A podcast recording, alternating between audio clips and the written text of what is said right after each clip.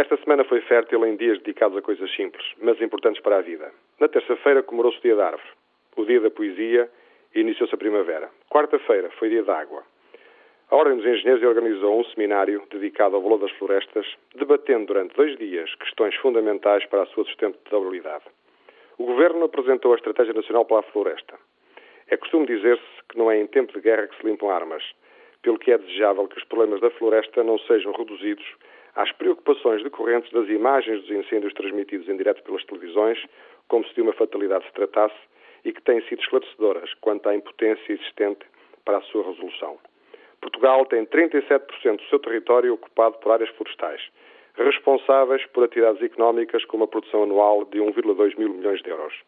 Durante o verão, ano após ano, vamos perdendo milhares de hectares de árvores e gastamos mais de 100 milhões de euros no combate aos incêndios, mais de metade dos quais com origem criminosa.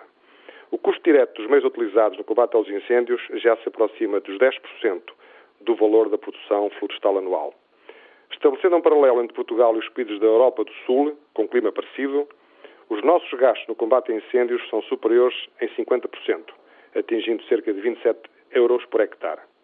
Também a probabilidade de ocorrência do incêndio no nosso país é quatro vezes superior à verificada nos territórios do sul da Europa.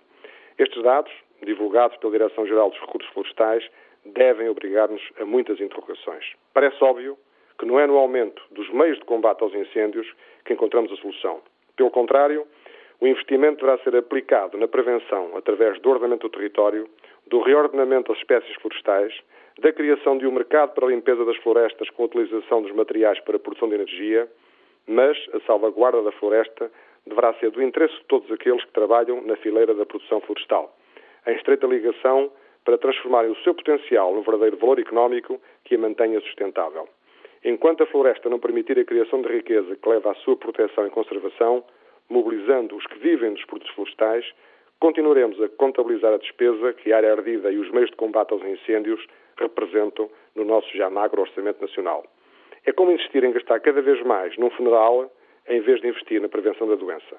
É fundamental criar projetos, maior responsabilização dos técnicos qualificados, com formação adequada e, em simultâneo, aumentar a eficácia dos apoios financeiros da investigação, da inovação e de tantos outros conceitos aplicados a outras indústrias.